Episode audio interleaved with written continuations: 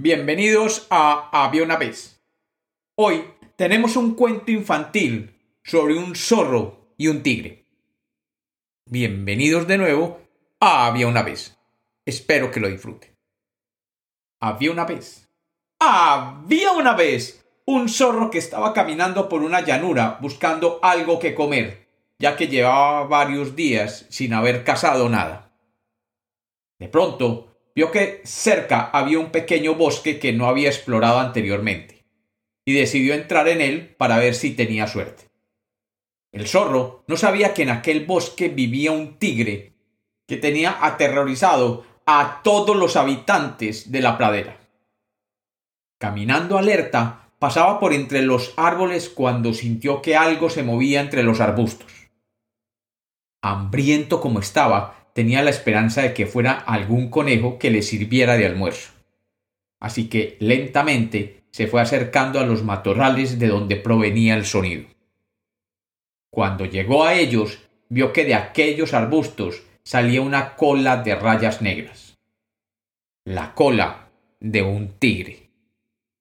El zorro sabía muy bien que no debía molestar a un tigre, así que con delicadeza comenzó a girar para así alejarse de él. Pero el tigre, que se encontraba dormido, despertó y de un salto salió de los arbustos y se paró frente al zorro, amenazándolo. El zorro, sorprendido, miraba a todas partes buscando por dónde escaparse, pero no veía cómo hacerlo. Así que decidió tomar una postura diferente y sentándose despreocupadamente le decía al tigre ¡Ja! Señor tigre, ¿cómo está usted? No sabía que se encontraba en este bosque. Realmente es un placer verlo. El tigre, que nunca había visto un zorro, pero que veía en aquel animal un delicioso bocado, no prestaba mucha atención a las palabras del zorro, y más bien analizaba cómo se lo comería. El zorro, sin embargo, no quería ser comida de ningún tigre, y rápidamente comenzó a buscar una salida. Así que, despreocupadamente, le dijo Hombre tigre, no sé si sabes quién soy yo, pero te he de decir que yo soy un animal muy poderoso, y que los dioses me han enviado a controlar a todos los animales de esta pradera.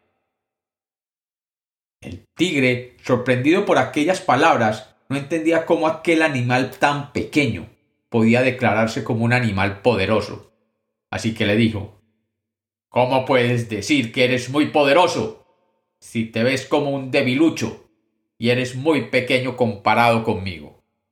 De un solo mordisco te puedo comer. El zorro le dijo ¿Comer? ¡Ay, no me hagas reír! Ya veo que no sabes con quién estás hablando.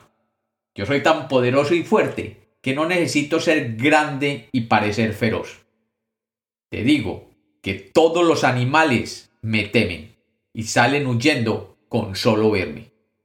Te advierto que tú debías estar huyendo de mí en vez de enfrentarme. El tigre, ya enfadado con las palabras de aquel animal, comenzaba a mostrar los dientes y amenazando levantaba sus garras. Pero el zorro, ocultando su temor, le dijo Ah, señor tigre, como no quiero hacerte daño, y hoy ya comí, voy a hacerte una concesión especial. Te voy a demostrar lo poderoso que soy y cómo todos los animales de la pradera me temen. Te sugiero que me acompañes fuera del bosque y allí me pararé frente a todos para que veas cómo reaccionan con solo verme. Acompáñame para que seas testigo. El tigre, un poco confundido por las palabras de aquel animal, aceptó acompañar al zorro, y caminando junto a él, comenzaron a salir del bosque. Apenas llegaron al borde del bosque, el zorro lanzó un pequeño aullido que alertó a algunos animales. Y estos, levantando la cabeza, comenzaron a ver la figura de los dos animales. Un pequeño zorro, seguido de cerca por un enorme y fiero tigre. Los animales que bien conocía y temían al tigre, inmediatamente comenzaron a correr de huida. Y otros se alertaron por estos y también comenzaron a correr. y pronto la pradera se convirtió en un caos, con miles de animales terrestres y pájaros huyendo despavoridos. El tigre sorprendido miraba aquel caos y luego, aterrorizado, miró al zorro diciéndole Su señoría, discúlpeme por haberlo molestado. No sabía que usted era tan poderoso y que todos los animales le temían de esta manera. El zorro sonrió y mostrándole sus pequeños dientes al enorme y asustado tigre, le dijo Recuerda, tigre, que más se le teme a lo que no se conoce que a lo que ya has conocido. Y dándole la espalda, dejó al confundido tigre temblando de miedo.